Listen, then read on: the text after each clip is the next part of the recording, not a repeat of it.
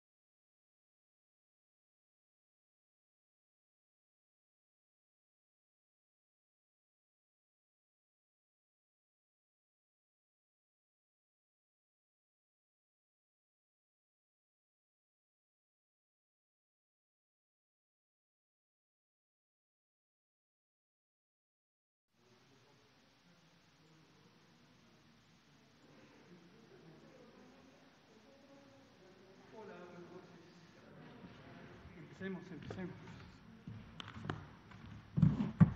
Muy buenas noches. Buenas noches tengan todas y todos. Son las 19 horas 3 minutos del martes 5 de enero de 2021. Estamos en el Salón Tesorería del Palacio Nacional de México, en la Ciudad de México, y vamos a iniciar la conferencia de prensa diaria sobre COVID-19, la pandemia causada por el coronavirus SARS-CoV-2.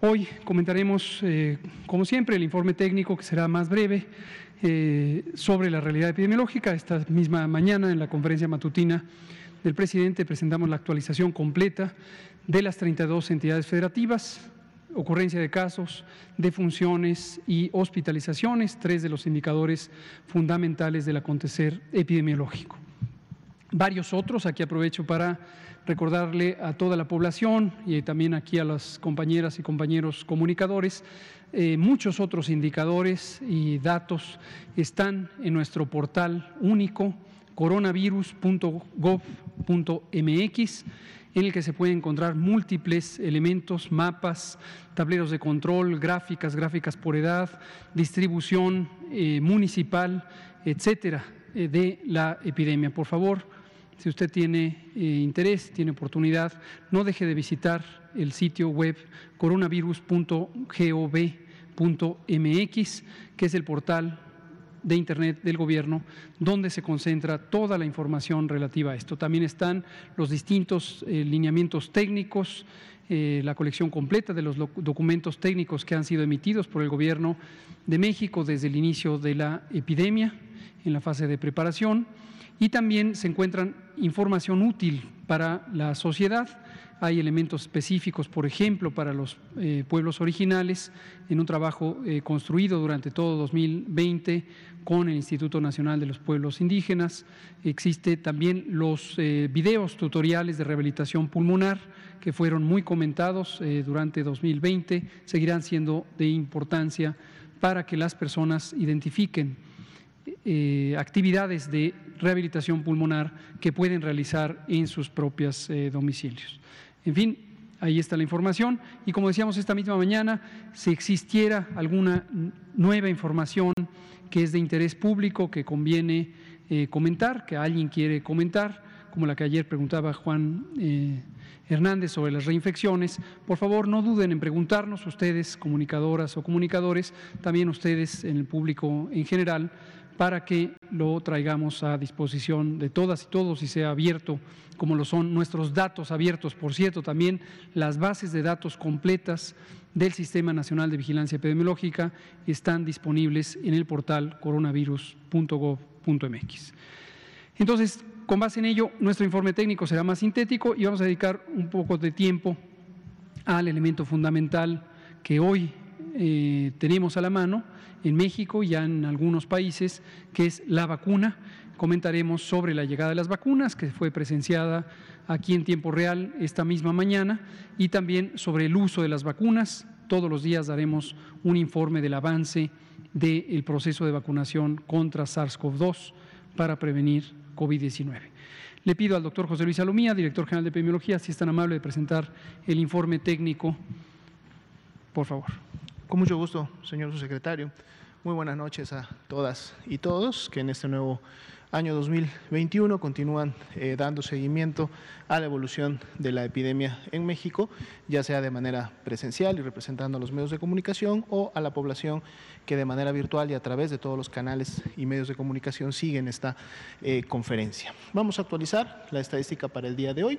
Este es un gráfico que ustedes eh, conocen muy bien, lo hemos estado manejando todo el año eh, previo para dar el seguimiento precisamente al comportamiento epidémico de COVID-19 en el país, el cual podemos apreciar precisamente a través de la forma que manifiesta el gráfico de la curva azul. Ese es el comportamiento de la epidemia, con incrementos, con disminuciones en un momento determinado, representa cómo se está comportando los contagios, la generación, lógicamente, de personas enfermas en todo el territorio eh, nacional.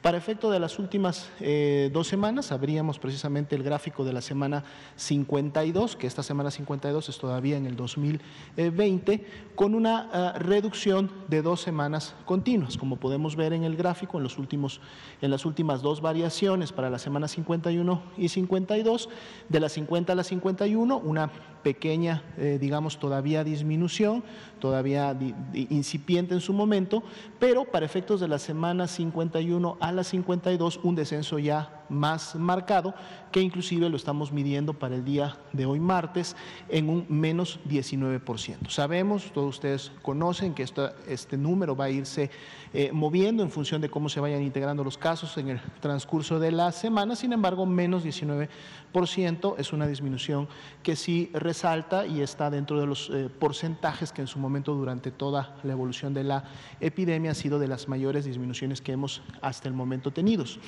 Así también podemos ver que las personas eh, que se están recuperando de la enfermedad continúan incrementando, continúan siendo un espejo de la curva epidémica de los casos y para efectos de las últimas dos semanas se encuentran en un más 6%.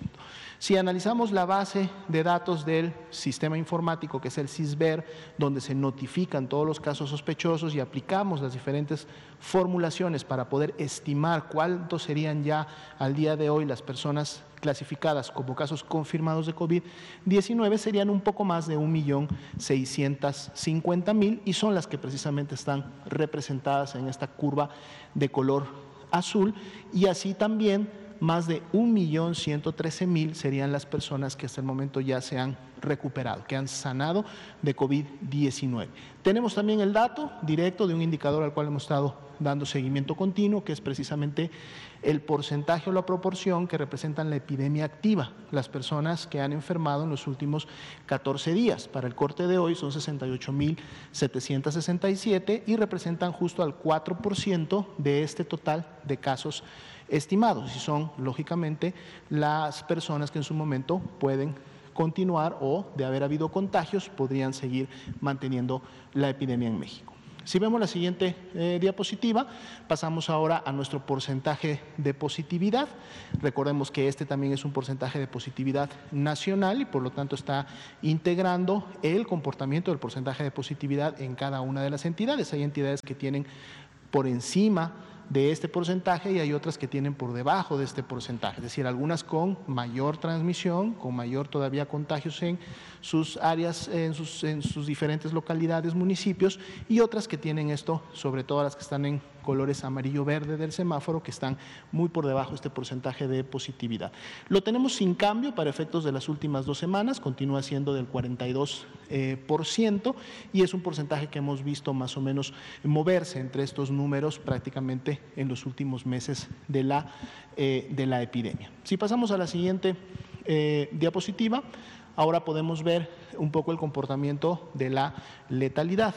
Para el corte del día de hoy son 128.822 personas que lamentablemente han perdido la vida a consecuencia de las complicaciones que sabemos COVID-19 eh, produce, sobre todo en aquellas personas que pertenecen a grupos de riesgo con ciertas comorbilidades o factores que facilitan la complicación y por lo tanto la eh, defunción en un momento determinado. Y lo que vemos en esta curva que estamos graficando, que es precisamente la letalidad, es la proporción de las personas que lamentablemente está falleciendo del total de casos que se están confirmando para cada una de las semanas epidemiológicas. Si vemos en la semana 52, es precisamente esta proporción el 6%, es decir, solo el 6% de las personas que están enfermando y siendo en su momento confirmadas a COVID-19, lamentablemente está eh, falleciendo. Y lo que podemos ver en el comportamiento de la gráfica durante toda esta epidemia en México es que esta letalidad, esta proporción, ha continuado disminuyendo semana con semana desde que tuvimos esos niveles eh, altos a un principio de la epidemia, en donde también lógicamente teníamos menos casos, menos personas eh, afectadas. Vemos la siguiente diapositiva. Nos enfocamos ahora en la capacidad hospitalaria, en este caso para efectos en la ocupación, a nivel nacional, o sea, es decir, este promedio de las 32 entidades federativas es del 53%, pero ya cuando nos enfocamos en entidades federativas específicas, vemos que cinco de ellas están en el grupo que tiene una ocupación por encima del 70%. Siempre nos hemos referido a este 70% como un margen de seguridad en donde cuando lo superamos, entonces la eh, ocupación y saturación de las unidades es inminente. Y bueno, son cinco entidades que están precisamente colocadas en orden descendente en base a mayor ocupación, Ciudad de México, Estado de México, Hidalgo, Guanajuato y Nuevo, León, las que han superado este 70% y a su vez son las que en estos momentos están trabajando más intensamente y de manera muy coordinada para poder seguir reconvirtiendo y expandiendo su capacidad hospitalaria para poder asegurar el acceso a esta atención médica especializada para las personas que así lo refieren. Tenemos otro grupo de cinco entidades que están en un porcentaje que está entre el 69 y el 50% de ocupación. Si, bien es cierto, están por debajo de este nivel de, de alerta o de seguridad, estas entidades están en una ocupación que al superar el 50 debe de empezar ya a detonar actividades y recursos que en su momento van orientadas a reconvertir y expandir. Y aquí tenemos a Baja California, a Morelos, a Puebla, a Sonora y a Querétaro, superando ese 50%. Sin embargo, la gran mayoría de las entidades, y estamos hablando del 69% de ellas, es decir, 22, tienen en estos momentos menos del 50% de ocupación, es decir, tienen más de la mitad de sus camas generales disponibles para poder recibir pacientes y esto a nivel nacional representa 14.409 camas generales disponibles. Si vemos la siguiente diapositiva, enfocamos nuevamente en las camas con ventilador para las personas más críticas. Aquí tenemos solo dos entidades que están superando el 70% que ya comentamos, son Ciudad de México y Estado de México, y tenemos cuatro entidades que están entre estos porcentajes del 50 y el 69, que son Nuevo León, Baja California, Hidalgo y Querétaro, quienes tienen que empezar ya a detonar acciones de reconversión y expansión para camas con ventilador.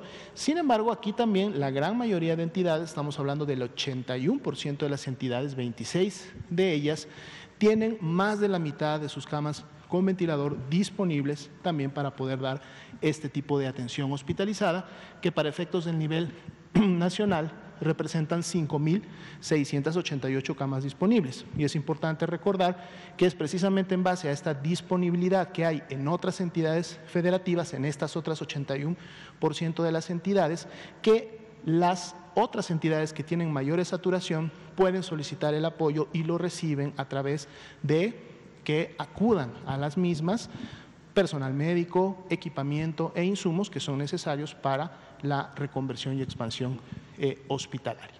Y este sería entonces para el día de hoy la actualización del informe.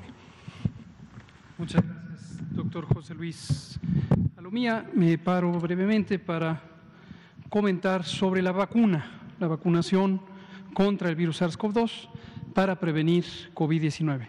Aquí tenemos el informe del el avance diario. Hoy se aplicaron 4.057 vacunas y vamos a estar mostrando esta gráfica, desde luego se empezará a hacer más y más densa conforme transcurran los días. El 24 de diciembre empezó la vacunación contra COVID-19 en México, más exactamente contra el virus SARS-CoV-2 para prevenir COVID-19.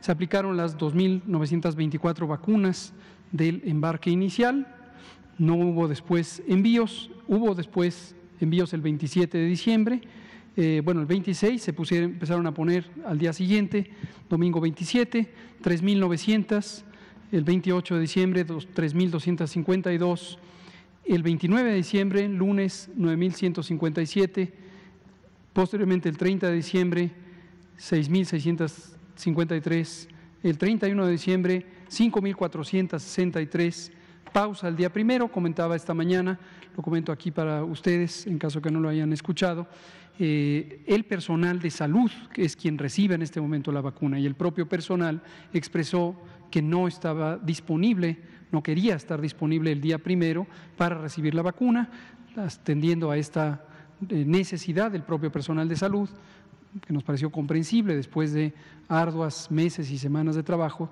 hicimos una pausa y restituimos el 2 de enero.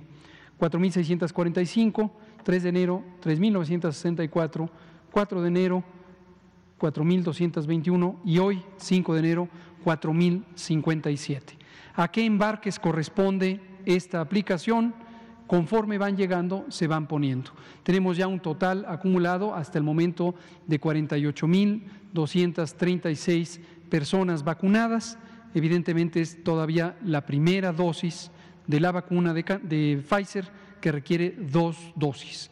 En 21 días se pondrá a las personas que han sido vacunadas su segunda dosis y se continuará vacunando primera dosis a el resto del personal de salud. En su momento se les pondrá la segunda dosis. La siguiente, por favor. Aquí están los embarques. El embarque del 23 de diciembre se puso por completo al 100% el día 24 embarque pequeño. El embarque del 26 de diciembre, 42.900 dosis, ya se puso al 100%. Un embarque más pequeño, complementario del embarque del 26, que llegó el 30 de diciembre, el miércoles 30 de diciembre, con 7.800 dosis, está al 31% de esta cantidad y hoy todavía no se utiliza dosis del embarque de lo que llegó hoy, aunque ya fue enviado a las siguientes entidades federativas. La distribución del embarque es, llegó, como dijimos esta misma mañana y lo vimos en tiempo real, llegaron 8.755 dosis al aeropuerto de Monterrey, mismas que fueron desplazadas íntegramente a Coahuila por la Secretaría de la Defensa Nacional y 39.975 dosis más estas 4.875 para un total de 44.800 llegaron al Aeropuerto Internacional de la Ciudad de México, fueron transferidas a la sede del 18 Regimiento de Infantería en la zona sur de la Ciudad de México y de ahí se tomó estas cinco charolas, cinco cajas, para un total de 4.875 dosis que se fueron a Monterrey, Nuevo León, para ser aplicadas en Monterrey. En Monterrey también se estarán aplicando las dosis. Me parece que esta es la última. Perfecto. Este es el informe. Hasta ahorita es básico. Tenemos todavía las pocas vacunas que han llegado. Recordamos a la población que todo mundo tenga muy claro, esto es el inicio para un programa universal, universal de vacunación. Toda la población residente en México será vacunada voluntariamente, por supuesto, voluntariamente será invitada a ser vacunada con las vacunas específicas para eh, prevenir COVID-19, prevenir la enfermedad que causa el coronavirus SARS-CoV-2. Arrancamos también otro recordatorio, lo hemos estado diciendo, con la vacuna de Pfizer BioNTech, que requiere dos dosis, se utiliza en ultracongelación.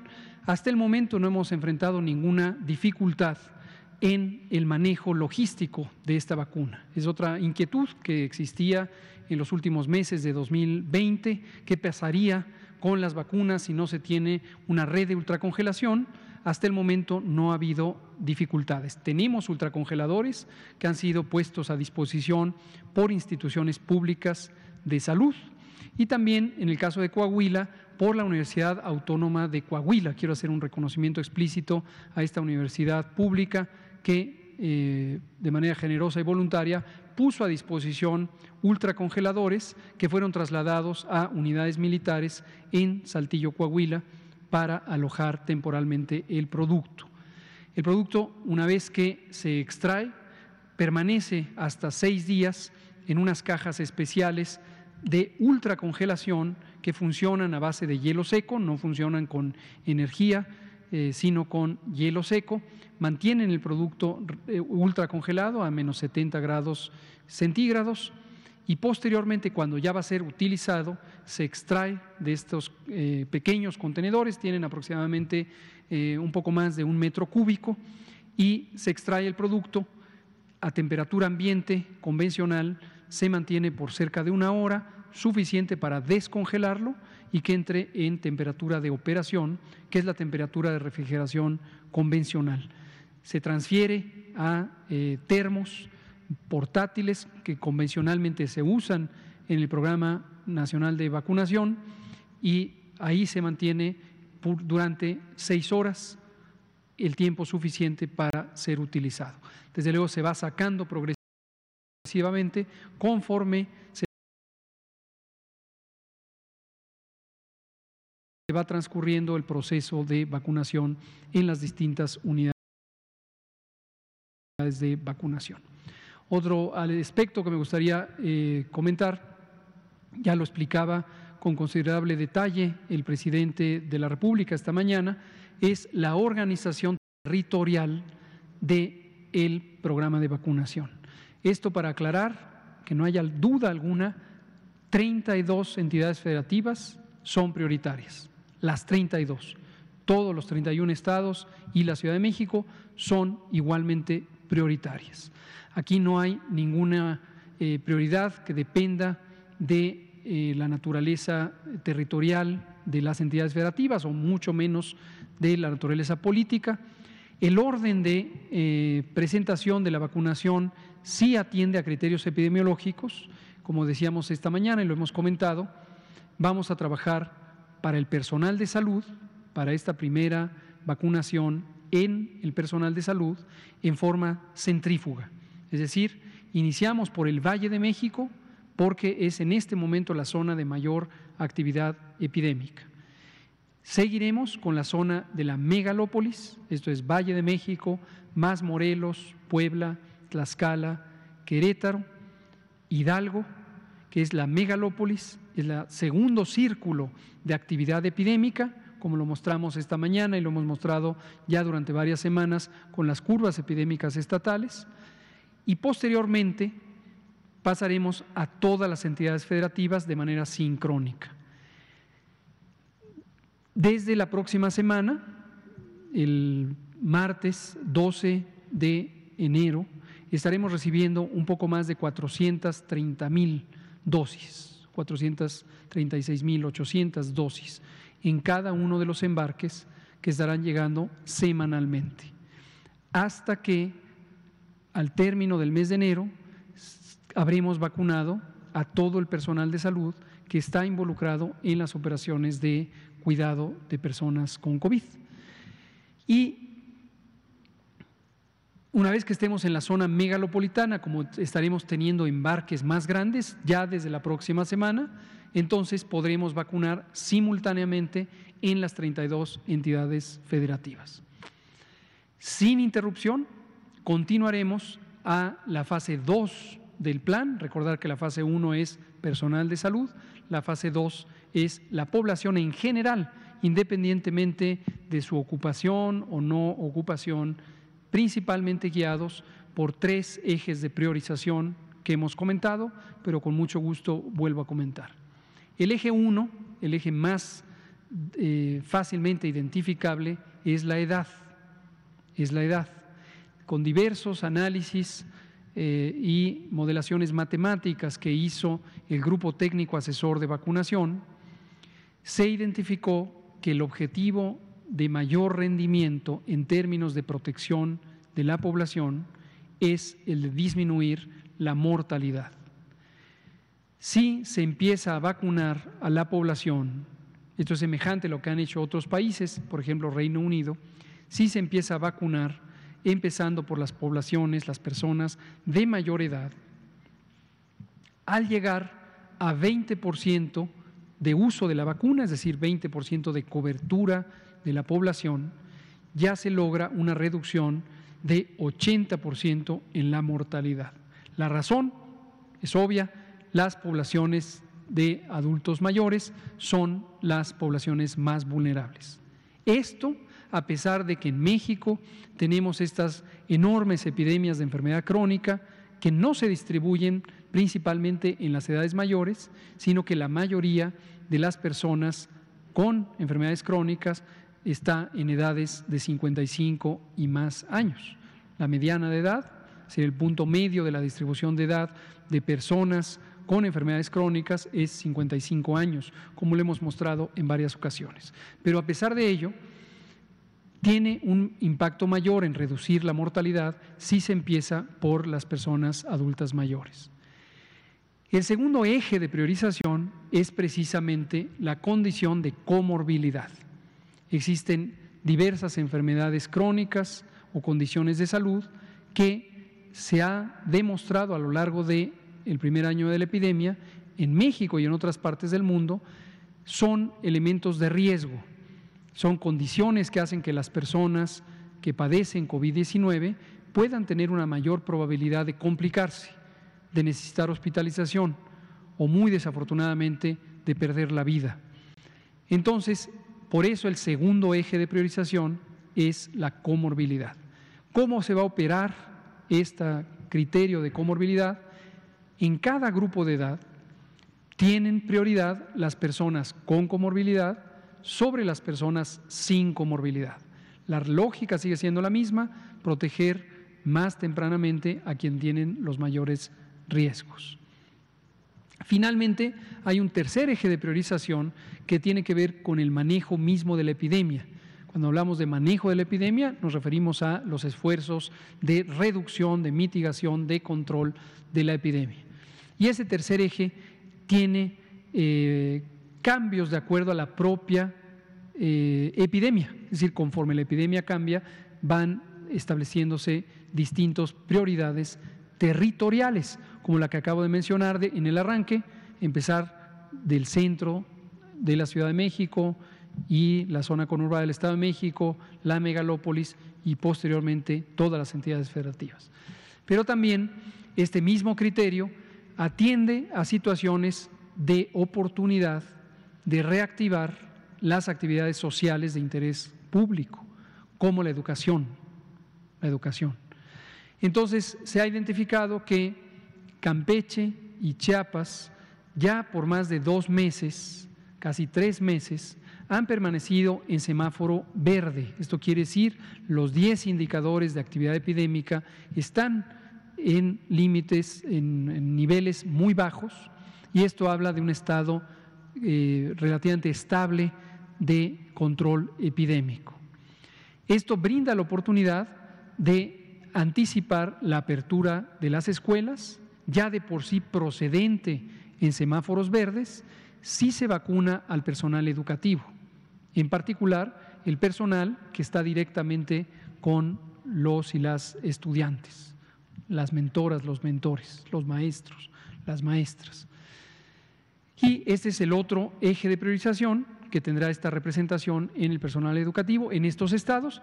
Conforme vayan apareciendo otros estados en semáforo verde, también serán sujetos de esta intervención.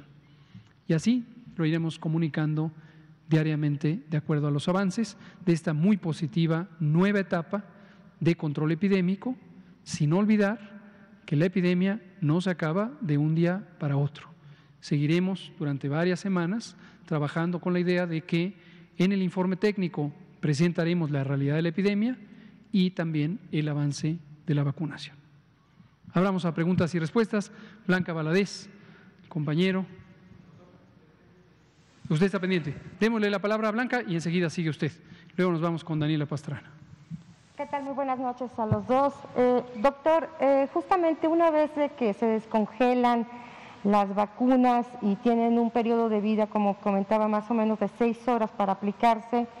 Nosotros pudimos constatar que en la zona militar de Chivatito no llegó el grupo de médicos que se esperaban.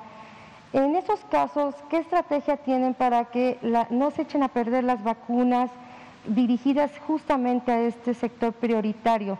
¿Qué es lo que, se hace? Y esto supongo que se puede replicar en otros estados eh, en este día yo creo que fue por una cuestión festiva, ¿no? la verdad no tengo idea. Pero ¿qué estrategia se estaría haciendo en eso? Y también preguntarle eh, si realmente ya está eh, fuera de peligro la persona que tuvo una reacción alérgica a la vacuna y, y en caso de que suceda una discapacidad, por ejemplo, eh, que se puede dar, como ustedes ya los habían comentado, ¿quién sería responsable directamente de los gastos o de la situación que sucede en, estos, en estas situaciones? Eh, y ya nada más por último, si han recibido denuncias de gente que ha, este, se ha metido o faltado la fila. Gracias. Muchas gracias, Blanca. Todos estos elementos son de importante eh, interés público. Comentemos el primero, lo que comenta y pregunta Blanca Valadez de milenio es la situación en la que pudiera no completarse la cantidad de personas programadas para vacunarse y que en el termo o en el, eh, la caja de congelación permanezca todavía producto útil. Distingo estas dos porque el manejo es diferente. Si en la caja de ultracongelación permanece producto útil, no pasa nada sencillamente se mantiene empaquetado, se puede quedar durante toda la noche o un día más o un día más, tan pronto se le mantenga abastecido de hielo seco al contenedor y se haya mantenido estable la temperatura. Esta temperatura la monitoreamos con un dispositivo electrónico eh, precisamente para estar seguros que no varía la temperatura más allá de lo eh, permitido. En cambio, si ya está descongelada y está en las eh, viales de vidrio, en las ampolletas de vidrio, que son de cinco dosis, eh, sí puede ser inconveniente que no haya las personas que se tienen que vacunar. Esto nos ocurrió en uno de los días del periodo de fin de año, eh, justamente en la estación Chivatito, y entra en funcionamiento la previsión del respaldo. Esta es una previsión que se contempla en el diseño logístico del operativo. En este caso concreto, lo que se hizo es vacunar a un número mayor de personal, también de salud, y otro personal de primera línea de trabajo de las Fuerzas Armadas y de la Marina, porque no puede uno dejar que se desperdicie el producto. Dio un desbalance relativo respecto a la representación proporcional que tiene cada institución de salud en la distribución del biológico para esta etapa 1 que va dirigida a personal de salud, misma que se compensó con el día siguiente de vacunación y ya están ahorita equilibradas todas las instituciones de salud. Pero esto es lo que se hace. En los siguientes eh, días de vacunación se hará lo mismo, se abastece a las unidades de una dotación adicional, eh, también en el sentido de que no se queden personas sin vacunar. Es decir, se contemplan los dos extremos, que falten personas o que falte biológico, de modo que se compensen las dos cosas y siempre haya eh, equilibrio. Pero no se ha desperdiciado ninguna dosis y estamos muy conscientes de que es importante cuidar al máximo el biológico.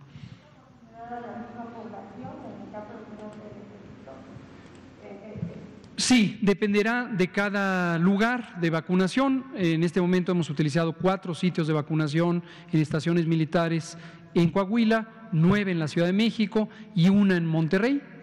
Este segundo embarque tendrá la misma distribución. La próxima semana, cuando tengamos el embarque más grande, ya tendremos un número mayor de puntos para continuar con las otras entidades federativas que estarán involucradas. La segunda pregunta. ¿Cómo no? El caso de la doctora, nuestra compañera eh, médica internista de eh, Coahuila, que está hospitalizada en este momento en Monterrey, que ayer informábamos con considerable detalle y lo informamos durante el fin de semana, es el primer caso registrado en México de una reacción eh, grave secundaria o presuntamente asociada con la vacunación. Eh, como comentábamos ayer, el doctor Rubí López Ridaura y el doctor Víctor Borja explicaban el detalle técnico, el detalle médico. Se trata de un caso de encefalomielitis posiblemente asociada a la vacunación. Están en curso todavía varios estudios diagnósticos de imagen y eh, serológicos que serán importantes para llegar a la resolución diagnóstica.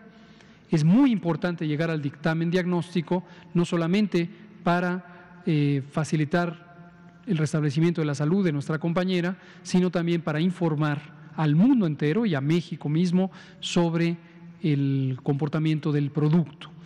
Eh, yo digo que es temprano, no nos anticipemos a si va a haber o no secuelas, deseamos que no las haya. La recuperación ha sido muy positiva, respondió muy bien a un procedimiento que se llama plasmaféresis, en donde se intercambia el plasma propio, el componente líquido de la sangre, por plasma de donadores eh, y es un procedimiento ya muy establecido que se usa cuando existen eh, reacciones de hipersensibilidad u otras reacciones mediadas por complejos inmunes.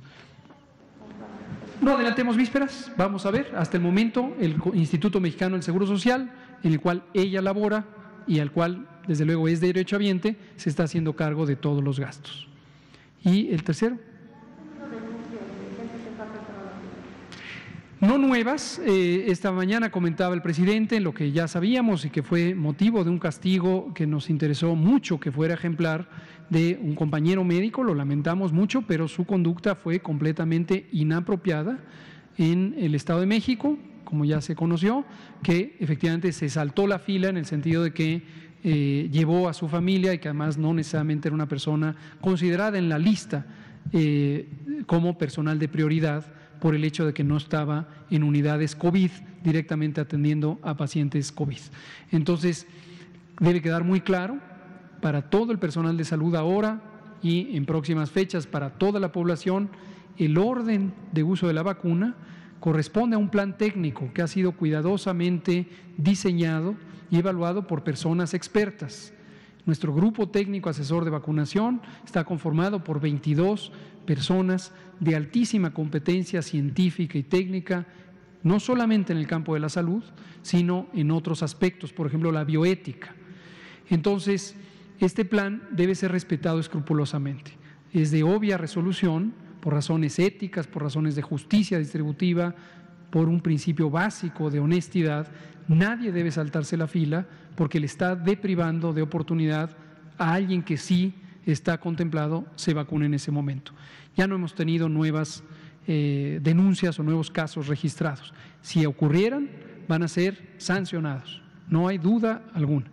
Y como decíamos también en la mañana, Existimos personal de salud, por ejemplo nosotros, que no estamos en unidades clínicas COVID.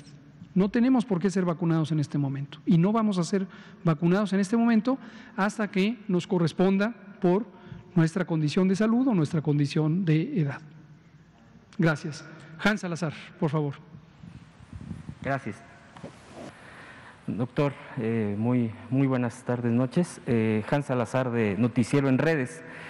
Eh, en este tema, por supuesto, que es el prioritario de la vacuna, ya supongo que han estado creando los protocolos mismos por la propia situación de, por ejemplo, el Pfizer, que el, refrigeración, la temperatura. ¿Y qué ocurre? Eh, porque hay una preocupación también, todo esto se recoge obviamente en torno a la preocupación de la sociedad, lo que voy a plantearle, es eh, con los envases eh, que se desechan. Obviamente, pues también el tema de una jeringa y eso, pues que creo que es más común, por supuesto, en el tema de un manejo médico, de salud, de enfermería. Pero, ¿qué pasa con los envases? Para que no se maluse, porque la verdad es que ya conforme hemos vivido toda esta situación y abuso de la gente, que eso es lo peor, eh, hay, ese punto. El otro punto, de una vez le, voy a plantear así rapidísimo, Usted ya ha mencionado el tema de las alergias eh, eh, en torno a esto. De hecho, se está haciendo revisiones de reacciones y todo esto. Hay preocupación, no sé si usted ya lo ha mencionado, el tema de las alergias sulfas, penicilina y todo esto. Pues la preocupación también es en torno a esto por la situación. También se ha dicho o se ha comentado respecto a la vacuna por parte de nuestros migrantes. Digo, estando ya en otro país, por supuesto que tiene que haber el tema del otro país, en este caso pues la mayoría está en Estados Unidos. Sin embargo, eh, yo le preguntaría, ¿hay algún diálogo, algún tipo de, de, plática entre países para poder atender, porque hay mucha preocupación por parte de ellos. Y principalmente la verdad es que, por ejemplo, ahí quedarían, yo creo que un problema delicadísimo por parte de nuestro gobierno para estar al pendiente, creo que es sumamente difícil, pues la gente que está allá, nuestros migrantes y que no tienen documentos, por ejemplo, ¿qué va a pasar ahí? En fin, son temas muy específicos que yo le, plantearía, eh, doctor. No sé qué eh, podría comentarme al respecto. Gracias. Con mucho gusto, gracias, Hans Salazar, eh, de Noticiero en Redes. Em, empiezo por la última pregunta. Nuestros compatriotas, las personas migrantes, efectivamente existe una amplísima población migrante eh, de corto plazo o de largo plazo, algunos que personas que llevan años establecidos eh, con residencia eh, permanente, por ejemplo en los Estados Unidos, es el sitio más importante de afluencia de personas migrantes de origen mexicano. Millones, millones, varios millones. Y aquellas personas que no tienen documentación, les cuesta mucho trabajo conseguir servicios de salud. Existen algunas eh, organizaciones eh, civiles que se encargan precisamente de facilitar este proceso de identificación de necesidades y vincularlos con distintas organizaciones proveedoras de servicios de salud. Eh, yo personalmente colaboré con, por 10 años con una de estas organizaciones que, estando en Estados Unidos, justamente vinculaban a personas migrantes con distintos servicios de provisión de salud, algunos eh, por eh, organismos no gubernamentales en Estados Unidos, otros por organizaciones no lucrativas, etcétera. Y una de ellas son las ventanillas de salud. Ventanillas de Salud es un programa del Gobierno de México que opera en Estados Unidos, en los 50 consulados de México en Estados Unidos.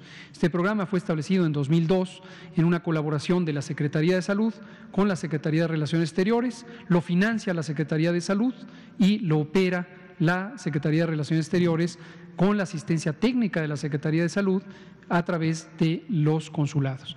La manera en que funciona es en los consulados de México en Estados Unidos se eh, contratan servicios diversos, mayormente son precisamente estos organismos no gubernamentales, que establecen eh, módulos, a veces de una, dos, tres o más personas profesionales de la salud, que principalmente eh, se dedican a actividades de prevención. No son consultorios, debe quedar muy claro, no son consultorios, pero sí son unidades de prevención detección temprana de síntomas, orientación sobre el diagnóstico de enfermedades, eh, canalización o, o referencia a unidades de atención, entre otras cosas. Se ha estado viendo por parte de la Secretaría de Relaciones Exteriores si existe la posibilidad de tener una cooperación del gobierno de Estados Unidos o de alguna organización social de la que se pueda obtener vacunas para nuestros conacionales en Estados Unidos. ¿Pueden ser ONGs? Sí, sí, definitivamente pueden ser ONGs y eso facilitaría la posibilidad de allegar de las vacunas a nuestros compatriotas en Estados Unidos. Hasta el momento eso no se ha logrado y hay una razón de mucho peso que en este momento son los gobiernos nacionales los que están coordinando la vacunación en sus territorios. En ese sentido debe quedar claro que la vacuna que compra el gobierno de México no puede ser transportada hacia Estados Unidos. No puede ser por múltiples razones legales, de regulación sanitaria, etcétera. Pero si se lograra este acuerdo para que ya sea ONGs o el propio gobierno de Estados Unidos en su momento pudieran eh, donar o, dar eh, o conceder vacuna que pueda ser administrada en las ventanillas, ese sería un mecanismo. Disculpe, doctor, por el tema de la vía diplomática. Sí, es la Secretaría de Relaciones Exteriores la que está buscando este empeño. Sí. Envases. Eh, el, tema de los envases, eh, en algún momento hace muchos meses se habló del tema de bioseguridad cuando se tienen, eh, se usan masivamente dispositivos de salud. En meses atrás se hablaba respecto a las pruebas, los residuos de las pruebas rápidas, por ejemplo. Ahora, referido a los envases, identifico dos inquietudes. La primera es la seguridad biológica de la población. En esta existen lineamientos normativos muy claros sobre la disposición de lo que se llama técnicamente residuos peligrosos biológico infecciosos, RPBI. Existen protocolos técnicos definidos eh, para pronta identificación de las personas, que seguramente lo habrán visto a lo mejor en aeropuertos, a lo mejor en hospitales. Hay unas cajas de color rojo, necesariamente son de color rojo, de acrílico duro, que tienen una ventanilla por la que solo puede entrar jeringuillas o eh, material de vidrio, pero ya no puede salir. Esas cajas deben ser recolectadas y se contratan a compañías especializadas para ello y cada institución es responsable de contratarla. El operativo actual considera la disposición y estas cajas son incineradas a alta temperatura para destruir por completo no solamente el material biológico potencialmente infeccioso, sino eh, el propio material de vidrio o de plástico o de acero con el que están hechas estos materiales. Ahora, la segunda inquietud, y quiero aprovechar para mencionarla, y también tiene que ver con las alertas sobre fraude que de cierta manera aludía Blanca Valadez, es la falsificación. Hoy detectamos dos incidentes. Uno eh, lo detectó la Secretaría de Salud de Quintana Roo y nuestra muy querida eh, colega, la maestra Alejandra Aguirre Crespo, secretaria de Salud de Quintana Roo, emitió un aviso, fue notificado COFEPRIS, sobre posible falsificación de personal personas que se presentaban en Quintana Roo como brigadas de vacunación. Hasta el momento no hay brigadas de vacunación en Quintana Roo para la vacuna de, Pfizer o para ninguna vacuna contra el COVID. Y se presentaban a hacer visitas casa por casa diciendo que venían a recolectar datos para preparar la vacunación. No es el caso, toda la población sepa, no debe haber personal que se identifique como Pfizer o personal de las eh, compañías de vacunación que producen vacunas haciendo visitas casa por casa porque no tiene eh, atribuciones para hacerlo ni eh, propósito para hacerlo. Entonces esto hay que denunciarlo, es un fraude potencial. La segunda cosa que identificamos fue una dirección electrónica, que se las voy a leer, sobre que es una falsificación de una página de Pfizer precisamente. No es responsabilidad de Pfizer. Agradecemos a Pfizer México que nos alertó muy oportunamente en COFEPRIS eh, sobre este eh, potencial fraude y la página eh, es www.pfizer, que se escribe con PF y Z E R eh, MX, todo junto, punto com. Esta dirección es una dirección apócrifa que no corresponde a Pfizer México y eh, estamos haciendo ya eh, las acciones para inactivarla y desde luego investigar y perseguir el presunto delito de fraude eh, y los que correspondan.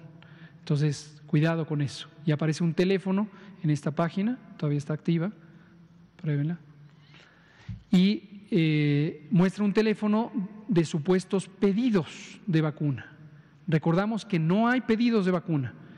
En México no hay autorización de venta de vacuna, hasta el momento ninguna autorización de venta de vacuna. Si alguien pretende venderle vacuna contra COVID, está cometiendo un fraude y está poniéndole en riesgo. Ya ha hablado del otro punto que le comenté respecto a la alergia, ya usted ya se ha mencionado y todo esto, porque la preocupación por la reacción del único caso que se ha presentado que no ha aclarado.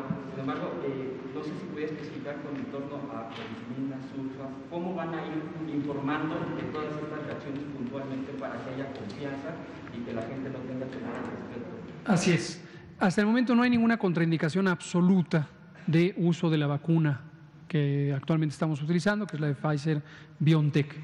Distinguimos en medicina contraindicaciones absolutas, nadie debe ponérsela si tiene determinada condición, de contraindicaciones relativas.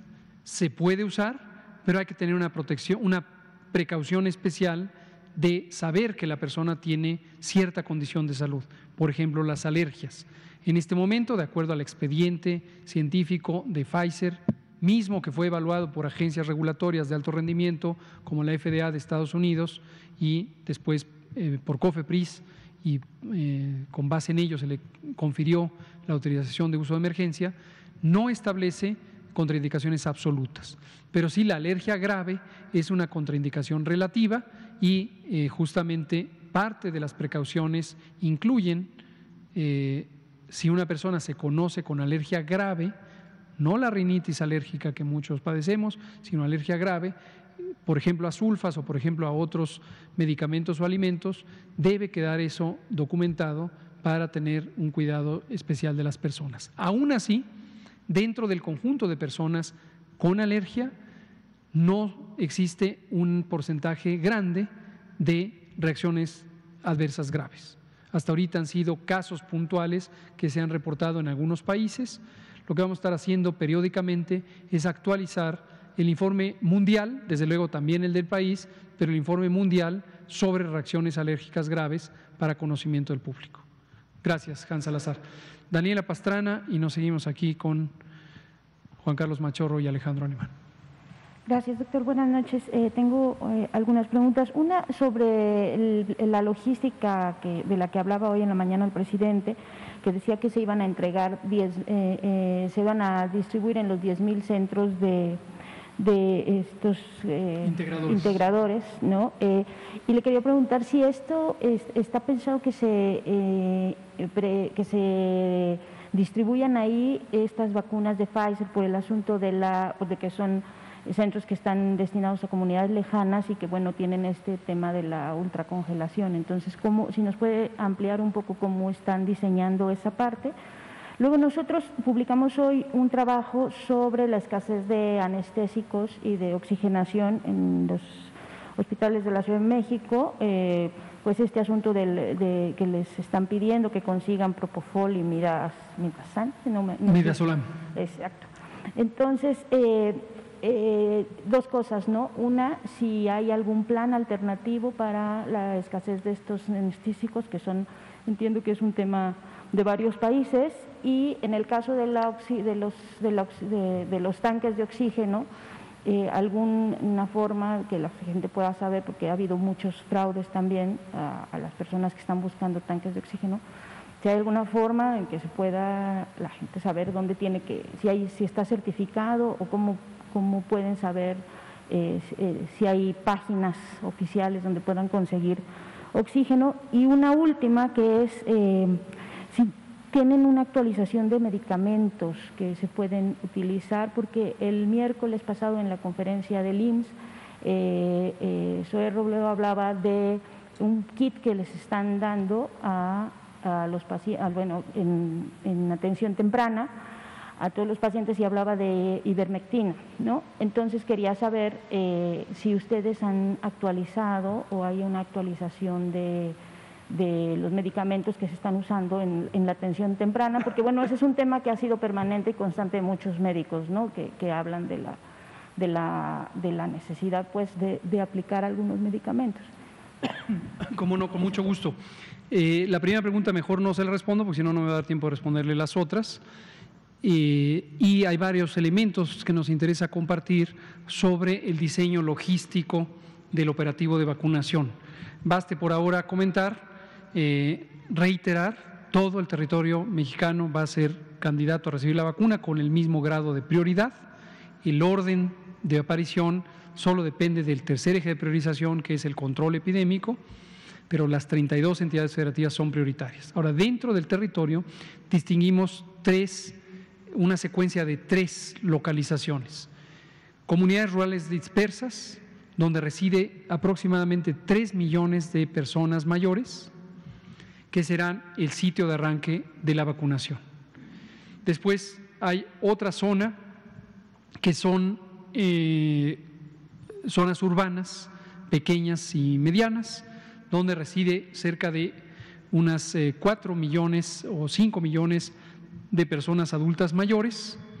Y después está el resto de las personas adultas mayores, hasta completar cerca de 12 millones 500 mil, son mayores de 60, 60 y más, en zonas metropolitanas. Eh, la Ciudad de México, este, Guadalajara, Nuevo León eh, y otras, Veracruz, varias otras. Entonces lo vamos a hacer en esa secuencia. Vamos a empezar de la periferia al centro para ir cubriendo las zonas de más difícil localización. En estas zonas de más difícil eh, acceso participará ampliamente el programa de, social de siervos de la nación, los centros integradores, que efectivamente son 10 mil puntos, los siervos de la nación son 30 mil personas eh, trabajadoras y también participarán las distintas unidades de salud que estén en las localidades. Uf. ¿Todo bien? Perfecto. No se asusten, es que hubo un pequeño ruido aquí. Entonces, eh, esto es lo que haremos, pero les vamos a ir dando detalles, eh, vamos a traer unas diapositivas, vamos a mostrar la localización, etcétera. Tratando de atender en los pocos minutos que nos quedan, y quedará pendiente Juan Carlos y Alejandro, los otros elementos eh, que están fuera de COVID, pero son de importancia. Algunos tienen que ver con COVID. Los distintos medicamentos que se utilizan para anestesiar a las personas, para sedarlas durante el periodo en que están intubadas. Eh, algunos son relajantes musculares, algunos son sedantes, algunos son hipnóticos. Son distintas clases de medicamento que en el mundo entero se han usado en cantidades nunca antes vistas en el mundo entero. Hay una sobre, sobre, sobre demanda. Naturalmente las compañías que los fabrican, estos medicamentos, no se han dado abasto para satisfacer esta demanda mundial, incluido México. Entonces, efectivamente, durante varias semanas, aproximadamente eh, de mitad de noviembre a mitad de diciembre, tuvimos escasez en México y para resolverlo eh, convocamos a un grupo técnico, un grupo médico, eh, constituido por 12 personas, algunas de ellas presidentes y presidentas de los colegios profesionales, ya sea regionales o nacionales, de anestesia y medicina crítica. Aprovecho para agradecerles, vamos a traer una lista de quienes participaron, para agradecerles muy formalmente, porque nos hicieron un gran beneficio al aportarnos sugerencias, recomendaciones, profesionales sobre cómo sustituir estos medicamentos con otros igualmente efectivos, en algunos casos más modernos, que podían ser adquiridos y que no están en tan alta demanda. Entonces, por el momento, esto se solucionó ya desde el año pasado. Usted me comentaba ayer que en algunos casos hay personas a las que en instituciones públicas se les sigue pidiendo a la familia, ve y compra Propofol, ve y compra Midazolam. Esto no debe ocurrir porque ya no hay desabasto. Entonces alerta a la población si en la unidad de salud donde están atendiendo a su paciente, le dicen no tenemos propofol, no tenemos midazolam, no tenemos alguno de estos medicamentos y le dicen vaya usted y compre a la farmacia, denúncielo, alértelo, porque no debe ocurrir. ¿Dónde hacerlo? En las zonas eh, del hospital que están exprofeso para ello, trabajo social, el buzón de quejas, el teléfono de quejas, el órgano interno de control, etcétera. Eso respecto a los fármacos. Y oxígeno. Respecto a oxígeno, usted me ha dado una muy buena idea que me la comentó ayer y lo vamos a concretar, todavía no he tenido esa conversación, con el procurador del consumidor, eh, Ricardo Scheffel, que viene aquí todos los lunes al quién es quién en los combustibles. Y vamos a pedirle, si es tan amable, de orientarnos a ver si puede haber un quién es quién en el oxígeno. Hemos, lo podemos invitar, eh, con mucho gusto lo podemos invitar, ojalá que él quiera y pueda venir y que nos hable del quién es quién en el oxígeno. Eh, ha habido abusos, abusos descomunales de sobreprecio de oxígenos, tanques, reposición de tanques, concentradores de oxígeno. Esto es inmoral, nos parece completamente abusivo y se han, hemos detectado que se han sobregirado precios por 10 o 20 veces el precio eh, establecido, el precio regular. Vamos a, vamos a traer a Sheffield a ver qué nos dicen, no tengo la información detallada, pero sabemos que hay estos abusos. Por el momento, y mientras viene el procurador eh, Ricardo Sheffield, 55, 56, 56, 887, 22. 55 56 887 22. Quien tiene más de 30 años sabe de qué hablo. Había una famosa cancioncita para recordar. El número del consumidor es el mismo que desde esos tiempos, 56 887 22. Denunciar es útil, permite a la Procuraduría Federal Consumidor actuar, eh, investigar y en su caso sancionar. Ya ha habido sanciones a distribuidores de estos equipos por cometer estos abusos. Gracias, Daniela, por los comentarios y las sugerencias. Gracias a todas ustedes, gracias a todos. Quedan pendientes Alejandro y Juan Carlos. Son las 20 horas con un minuto, 5 de enero. La epidemia sigue, la vacuna avanza y debemos mantenernos atentos a esto para lograr proteger a todas y todos. Muchas gracias.